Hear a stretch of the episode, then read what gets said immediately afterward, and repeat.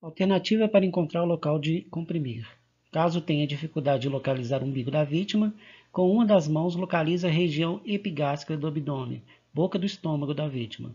Quatro dedos abaixo da boca do estômago, apoie uma mão fechada, ficando com o polegar de encontro ao abdômen da vítima. Clique em continuar. Para outras opções, clique em menu.